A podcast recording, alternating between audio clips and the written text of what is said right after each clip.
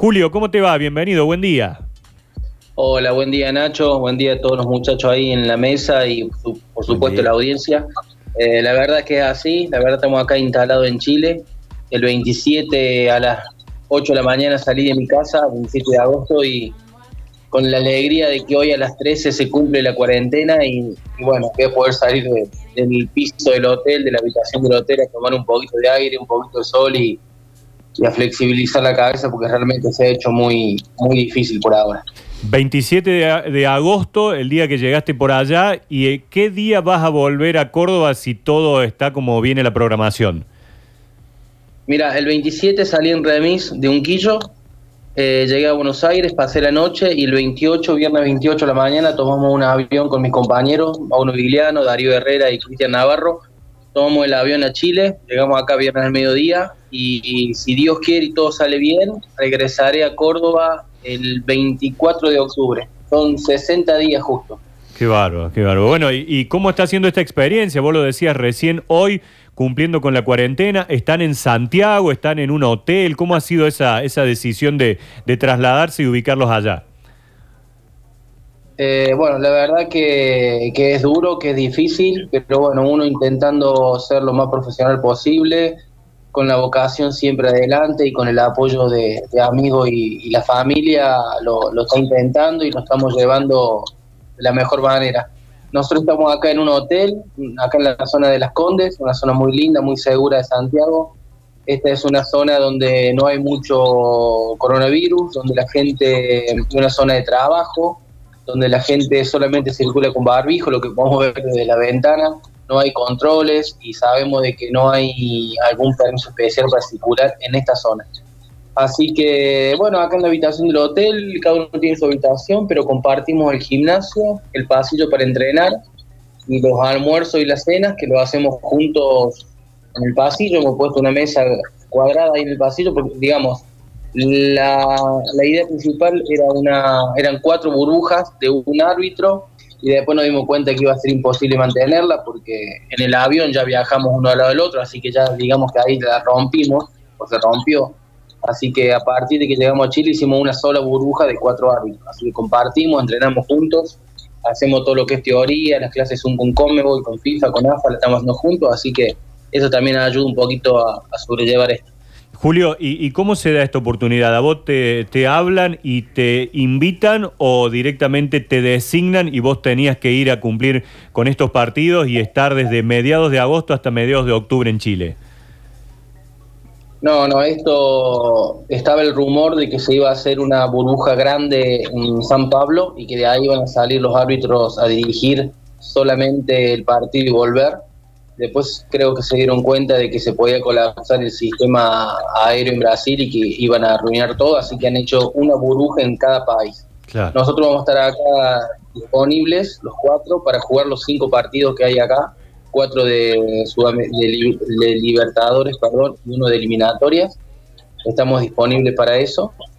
Y me llamaron dos o tres días antes preguntándome si estaba disponible, si por mi situación familiar, por mi trabajo, por mi rutina, y si por si me animaba a venirme dos meses a estar expuesto a una enfermedad, que por ahí en mi casa estaba más tranquilo, venir a un país distinto, una ciudad distinta, donde uno no conoce, a tener que llegar y cumplir una cuarentena, que hay otros países que no la tienen que hacer, solamente con el hisopado llegan y dirigen, llegan un día antes para dirigir, Acá Chile, por su normativa y de la forma que aprobó el protocolo y Colnuevo, le exigió llegar hisopado y cumplir la cuarentena previa. Así que no, no, se preguntó, en una situación especial, se preguntó, y los que quieren y podían entraron a un subgrupo donde sí, ahí eligieron por capacidad, condición y experiencia quién sí y quién no.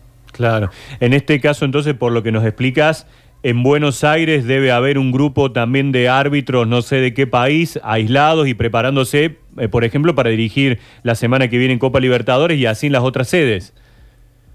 Sí, sé, particularmente de Argentina, sé que hay brasileros y chilenos. Claro. Si no, si no mal recuerdo, son dos árbitros y dos asistentes brasileros y dos árbitros y dos asistentes chilenos eh, que están en dos hoteles distintos porque si se llega a formar uno no es lo mismo bajar a cuatro árbitros que bajar a ocho. Así que están en dos distintos, en dos burbujas distintas. Y en todos los países, mayormente eh, en esa medida están organizados. Creo que somos el único país donde solamente somos cuatro de una sola nacionalidad. Todas las otras me parece que hay dos o tres burbujas en cada país. También depende de la cantidad de partidos, ¿no? Claro. Julio, eh, por lo que veo, tenés Católica frente a Peñarol, Colo Colo frente al Gremio, Católica Wilstermann, Colo Colo Inter y, eh, bueno, si se juega el partido de eliminatorias, Chile frente a Perú, también estarías participando ahí. Sí, si Dios quiere, si todo va bien, si, si no nos enfermamos y si el fútbol continúa, tenemos esa seguidilla de partidos. Primero jugamos el 15 y el 16 y después tenemos 20 días de preparación para el supuesto partido eliminatoria, que no se sabe si está confirmado y después de ese partido tenemos 15 días más de receso y de esperar a los otros dos. Así que, bueno, sobre todo esto es, eh, es psicológico, es de la cabeza, es aguantar con el corazón, ¿viste? Porque no estamos acostumbrados nosotros, nosotros ni nadie a vivir de esta forma. Julio, ¿cómo te va? Luchi Bañez te saluda. Eh, qué, qué linda experiencia a pesar de todo, ¿no? Porque va a ser una experiencia fuerte, diferente, para lo que te has preparado, digamos, que de pronto en medio de una pandemia seas también de alguna manera nuestro representante. Bueno, desde ya muchas gracias por, por, el último concepto, la verdad que se lleva con mucha, con mucha alegría y con mucha ilusión de poder cumplir con, lo que esperan de uno. Eh, la verdad que es difícil, la verdad que en estos 15 días hemos pasado por todos los estados de ánimo. claro. y bueno, eh, Julio, dentro de la cancha, ¿ustedes tienen algunas pautas nuevas, digamos, a partir de la convivencia con el coronavirus? Digamos, que puedan ver alguna actitud de los jugadores, qué es lo que tienen que llamar la atención, qué tienen que sancionar, más allá de las faltas que ya sabemos, las posiciones adelantadas, eh, el comportamiento de los jugadores, ustedes también tienen que observarlo, pero desde el punto de vista o del contexto del, coronavirus. Sí, sí, sí. sí. Eh, hemos tenido en estos 15 días, hemos tenido clases por Zoom o por Meet con Comebol, eh, con el equipo técnico, con el equipo médico, con, muchas disposiciones nuevas. Eh, ayer fue, creo que fue la última, me parece que fue la última en cuanto a todas estas modificaciones locales que se han hecho. Tenemos que tener un cierto recaudo y cuidado con los jugadores en, que en el festejo los goles se, se permite el festejo, pero no se permiten las montoneras, no se permiten eh, los abrazos excesivos, los contactos excesivos, no los jugadores no se pueden cambiar las camisetas, no pueden compartir las botellas de agua, eh, no podemos permitir las arengas excesivas.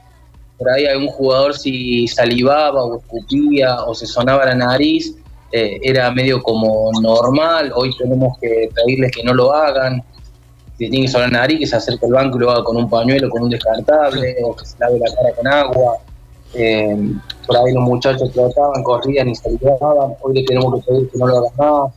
Esto hay una charla previa y los clubes también están siendo interiorizados estas modificaciones.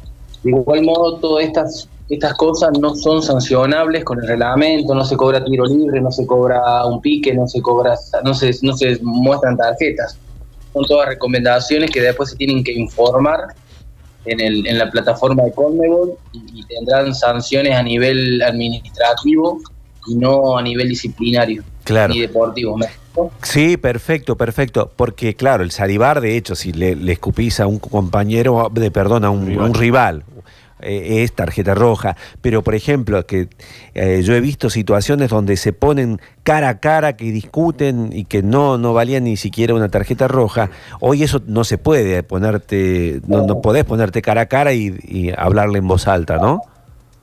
No, no, no, eso yo, yo creo que los muchachos, eh, más allá del trajín del deporte, de la adrenalina y de toda la situación, creo que eso lo van a saber entender y se van a medir lo mismo con los árbitros, la protesta cercana, la discusión cercana, eh, eso, eso va a ser desactivada rápidamente. Eh, rápidamente va a ser desactivado porque nos lo han pedido y porque también nosotros, a ver, yo quiero volver a mi casa sano y estar con mis hijos eh, y, estar sano. todo el mundo va a prevenir eso, no por una cuestión deportiva, porque ser riguroso con el reglamento, sino por una conciencia social.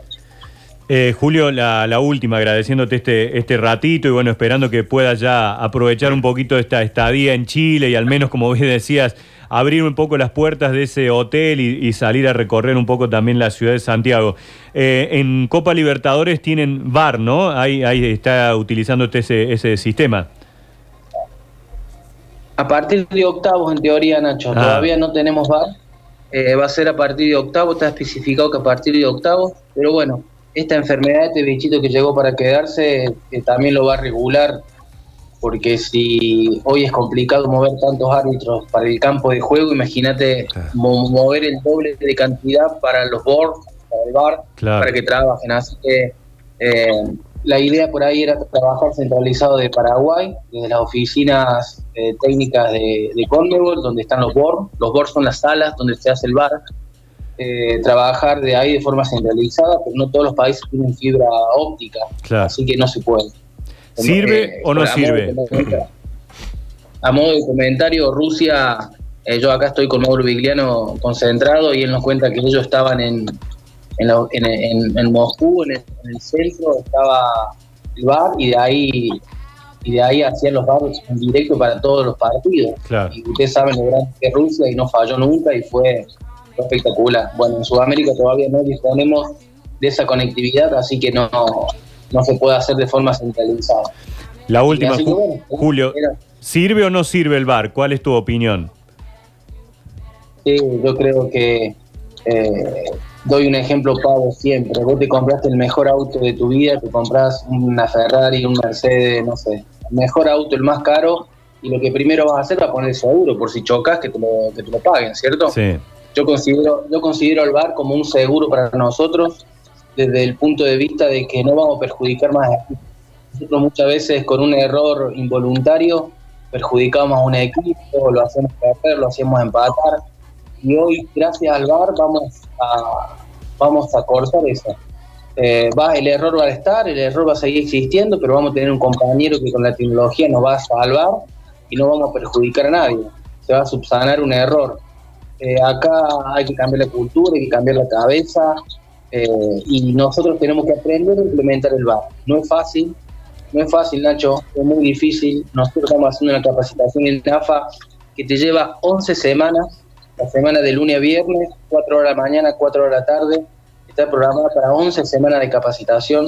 Es muy largo, es muy difícil, Así que tenemos que aprender a usarlo. Y después que la sociedad lo tome y que los jugadores también lo implementen de forma Pero para mí es, es algo espectacular. Eh, en mi función de árbitro asistente es una tranquilidad porque no voy a perjudicar más a nadie, que era el gran peso que teníamos nosotros. Así que cuando la semana que viene jueguen Católica Peñarol, Colo Colo Gremio, luego Católica Wilstermann, Colo Colo Inter y quizás Chile Perú, no sé si desde Córdoba le vamos a hacer la barra al árbitro, pero por lo menos vamos a poder decir, ahí está Julio Fernández, el árbitro cordobés que nos está representando, digamos, en estas, en estas competencias internacionales como la Copa Libertadores y con dos meses alejado de su familia, de sus seres queridos, para poder eh, participar, jugar, como bien se dice, el árbitro también es parte del juego, ¿no? Y estar presente en estos partidos. Julito, un abrazo grande y que salga todo de la mejor forma. Bueno, muchachos, muchas gracias. Saludo a toda la audiencia, a toda la gente, eh, deseándoles que estén bien con sus familias, que nos cuidemos mucho y que tengamos mucha conciencia. La verdad que agradezco el cariño de ustedes y bueno, un fiel oyente siempre desde un quillo escuchándolo. Gracias, un abrazo.